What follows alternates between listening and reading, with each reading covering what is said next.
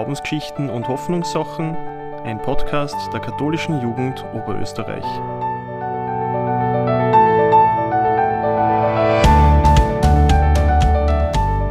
Hallo und herzlich willkommen zu Glaubensgeschichten und Hoffnungssachen, ein Podcast der katholischen Jugend Oberösterreich zu verschiedenen Glaubens- und Hoffnungsthemen. In Vorbereitung auf Ostern haben wir uns vorgenommen, die einzelnen Tage der Karwoche näher zu beleuchten und wollen uns theologisch, psychologisch und auch gesellschaftlich mit ihnen auseinandersetzen. Dazu darf ich sehr herzlich drei Gäste bei uns begrüßen. Irene Huss, sie ist Betriebsseelsorgerin in Braunau, Feuerwehrseelsorgerin und auch als Feuerwehrfrau tätig. Julia Stöger, sie hat Psychologie an der Universität Graz studiert und ist im Bereich Coaching und Training tätig. Vitus Klierer, er hat Theologie in Linz und Tübingen studiert, ist Chorherr im Stift Schlegel und Jugendseelsorger der Diözese Linz. Wir beleuchten heute näher den Palmsonntag, mit dem die Karwoche startet. Das ist ein sehr beliebter Feiertag. Manche erinnert sich vielleicht nur, dass man selber als Kind mit den Palmbuschen in die Kirchen gekommen ist und da alles auch sehr feierlich war. Die Hintergrundgeschichte ist die, dass wir uns an diesem Tag an den Einzug Jesu in Jerusalem erinnern. Er wird von den Menschen, so erzählt zumindest die Bibel, mit großem Jubel empfangen und scheint, so von außen betrachtet, doch auch recht großen Erfolg zu haben. Vitus, warum jubeln die Menschen diesem Jesus so zu? Dazu müssen wir auf die Geschichte schauen, die ungefähr drei Jahre vor diesem Einzug beginnt. Da nämlich startet Jesus mit seinem öffentlichen Wirken. Meint, er predigt vor Leuten, ruft Menschen in seine Nachfolge und dabei wirkt er nicht nur durch seine Worte, sondern verdeutlicht auch durch Zeichen, durch Handlungen, durch Wunder, was seine Botschaft ist. Nämlich, dass mit ihm, mit seinem Kommen, die Königsherrschaft Gottes in dieser Welt anbricht. Dass also Gott in unserer Welt beginnt, sein Reich zum Wachsen zu bringen. Und dabei spricht er und betont auch in seinen Zeichen durchaus eine Umkehr der Machtverhältnisse, dass Mächtige und Ohnmächtige die Plätze tauschen, je mehr sich diese Königsherrschaft Gottes Bahn bricht kann vielleicht zusammengefasst sagen, dieses Wirken und Reden Jesu weckt in Menschen Erwartungen. Und nun kommt Jesus, so schildern es zumindest drei Evangelisten, nach drei Jahren Verkündigungstätigkeit in das religiöse Zentrum seiner Glaubensgemeinschaft, nämlich nach Jerusalem, dort wo sich auch der Tempel befindet. Und dort erwartet ihn diese jubelnde Menschenmenge. Und die Evangelisten inszenieren diesen Einzug eigentlich ganz nach den Vorstellungen des Ersten Testaments. Sie gebrauchen Bilder von einem Messias. Zum Beispiel, dass Jesus auf einem Esel in Jerusalem einreitet. Heute sagen wir oft, der Esel ist ein Zeichen der Bescheidenheit, aber für Bibelaffine damals war er das Zeichen des kommenden Messias, er reitet auf einem Esel, er ist demütig. Also hier spielen quasi Bescheidenheit, aber auch Elemente von Königsvorstellungen der jüdischen Religion zusammen. Und wenn ein König ins religiöse Zentrum kommt und dieses religiöse Zentrum seit ungefähr 70 vor Christus von einer fremden Macht, nämlich von den Römern, in Besitz genommen, okkupiert ist, dann erwarten die Menschen natürlich dass das, was Jesus gepredigt hat, sich jetzt auch hier umsetzt. Eine Änderung der Machtverhältnisse, politischer Umsturz. Und deswegen müssen wir in ihren rufen, Hosanna, hilf uns, durchaus diese politische Erwartung mitbedenken, mit der sie ihm zujubeln. Diese Leute haben sich also gefreut, dass der Jesus gekommen ist, weil sie was erwartet haben, äh, was Großes, haben ihn bejubelt und dieser Jesus hat Erfolg gehabt, da kann man sagen, wie er eingezogen ist auch. Ähm, Erfolg haben, das ist was, was wir Menschen auch kennen. Julia, wie gehen Menschen um mit Erfolg? Was löst Erfolg bei Menschen auch aus? Ähm, oder wie definieren Menschen Höhepunkte in ihrem Leben? Ja, das ist eine spannende Frage. Ähm, ich glaube, was man mal zum Anfang sagen kann, ist, dass wir alle nach Glück streben. Ich denke mal, da sind wir uns alle einig. Das Spannende ist aber zu schauen, wo suchen wir nach Glück? Ja, ähm, wo glauben wir Glück zu finden? Und da gibt es zwei verschiedene Bereiche, oder man könnte fast sagen, zwei Pole, ähm, wo wir nach Glück suchen können. Und das eine sind so die Erfolgsmomente und das andere ist die Erfüllung. Oder man könnte auch sagen, das andere sind Highlights und das andere ist Zufriedenheit. Highlights sind zum Beispiel berufliche Höhepunkte, wann wir was erreicht haben, wenn wir eine Aufgabe geschafft haben. Das können auch private Meilensteine sein, das kann eine Beziehung sein, das kann sein, ähm, quasi äh, ein neues Projekt zu starten, das kann sein, wohin zu ziehen, wo es mich im wahrsten Sinne des Wortes hinzieht. Das können auch besondere Momente ähm, der Erfüllung sein. Ich persönlich finde das im Reisen immer meine Highlight-Momente. Ähm, und es kann natürlich auch sein, wenn wir von außen Anerkennung bekommen. Quasi immer dann, wenn wir das Gefühl haben, wow, das ist ein richtig besonderer Moment. Und auf der anderen Seite diese Erfüllungsmomente, die sind viel, viel subtiler, die passieren im Alltag. Das kann zum Beispiel sein, dass ich mit einem Hefallkaffee in der Sonne sitze und die Sonne mir ins Gesicht strahlt und ich mir denke, so wie es jetzt ist, so kann es bleiben. Oder am Abend mich in ein frisch gemachtes Bett auszustrecken und ähm, quasi mich wirklich fallen zu lassen. Oder wenn ich was mache, was mich total erfüllt und, und Zeit und Raum vergiss und in so einem Flow-Moment bin. Und was auch so eine ganz tiefe Zufriedenheit gibt, ähm, sind so tiefe persönliche oder auch spirituelle Momente, ja, wo wir spüren, es gibt schon ein bisschen was anderes als das, was wir sehen. Und grundsätzlich brauchen wir zum Glücklichsein beides. Wir brauchen Highlights und wir brauchen Zufriedenheit.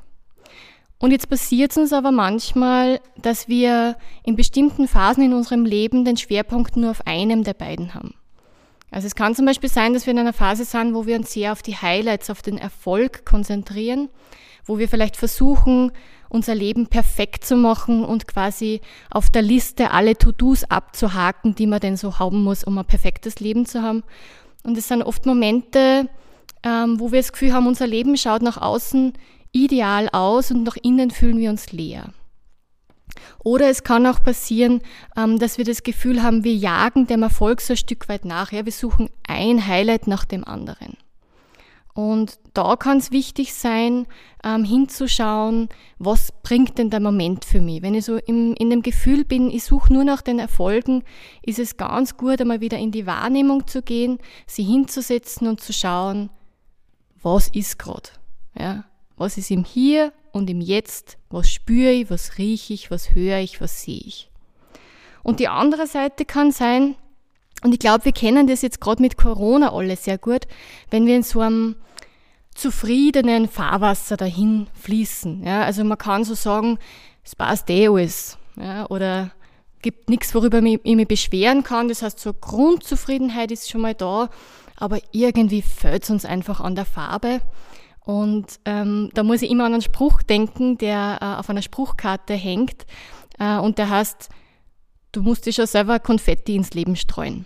Und ich finde das großartig, weil es sagt eigentlich aus, dass wir für unsere Highlights und für das Besondere auch ein Stück weit selbst verantwortlich sind. Genau, und ähm, ich glaube, das Wesentliche ist, dass wir uns einfach bewusst sind, dass glücklich sein langfristig heißt, die beiden Ebenen im Blick zu haben und auch selbst dafür zu sorgen, weil schlussendlich sind wir immer selbst dafür verantwortlich, wie glücklich wir uns fühlen. Ja, vielen Dank, Julia. Ähm, wir haben in der Einleitung gehört, eben, dass, dass Jesus da eingezogen ist und die Julia hat uns jetzt auch erzählt, so Höhepunkte im Leben, ähm, was das heißen kann, also ein bisschen Erfolgsmomente und Zufriedenheit, den Unterschied. Ähm, Irene, wenn wir jetzt ein bisschen auf die Gesellschaft blicken, wo siehst du gerade Erfolgsgeschichten in der Gesellschaft? Gibt es da aktuell Dinge, die die vielleicht auch zu bejubeln sind, so wie die Menschen Jesus zugejubelt haben am Palmsonntag? Ich finde, dass momentan die die Frage nach Erfolgen der Gesellschaft eine sehr schwierige ist. Während der größten Krise, die wir zurzeit erleben, seit Jahrzehnten äh, die größte Gesundheitskrise und auch die höchste Arbeitslosigkeit äh, seit Jahrzehnten. Und ich finde, dass Erfolg was äh, eher individuelles ist, auch für jeden Einzelnen. Meist ist in unserer Gesellschaft Erfolg an Geld gemessen. Also wir hören auch nach wie vor von Firmen, äh, die große Gewinne machen, trotz dieser Krise. Nebenbei äh, gibt es viele Klein- und Mittelunternehmer oder Ein-Personenunternehmen, äh, die große Existenzängste haben.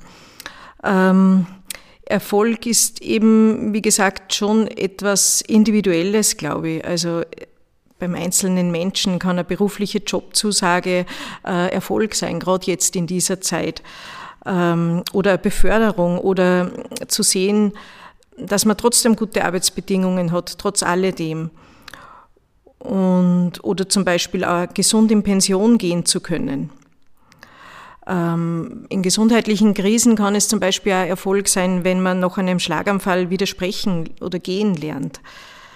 Ähm, darum äh, glaube ich, dass das sehr was Individuelles ist. Gesamtgesellschaftlich ähm, glaube ich, können wir von Erfolg sprechen, wenn wir diese Pandemie überwunden haben.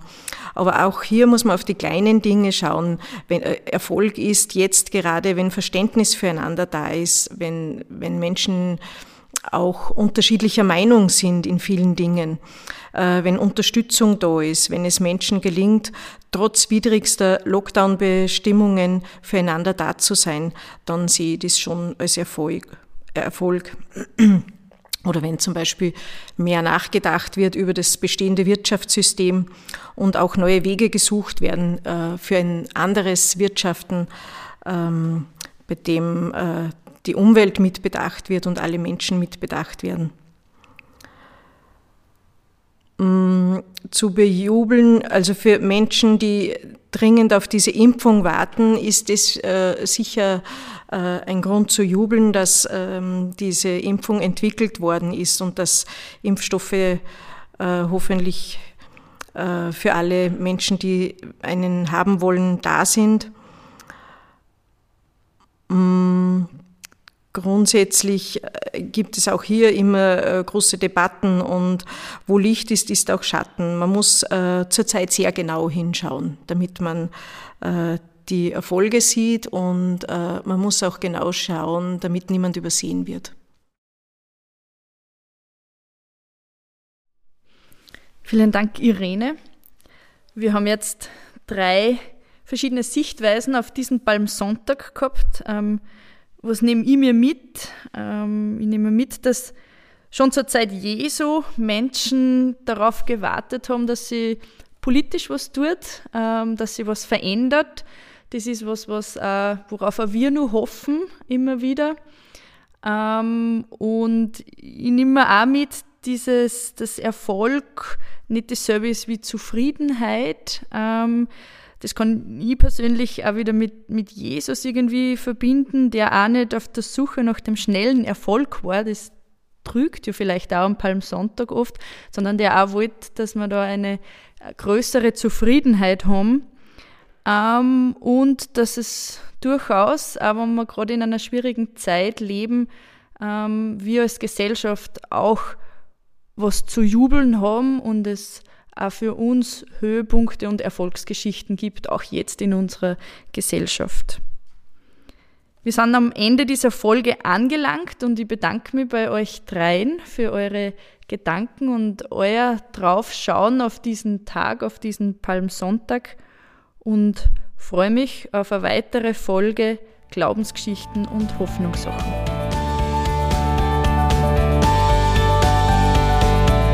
Das war Glaubensgeschichten und Hoffnungssachen, ein Podcast der katholischen Jugend Oberösterreich.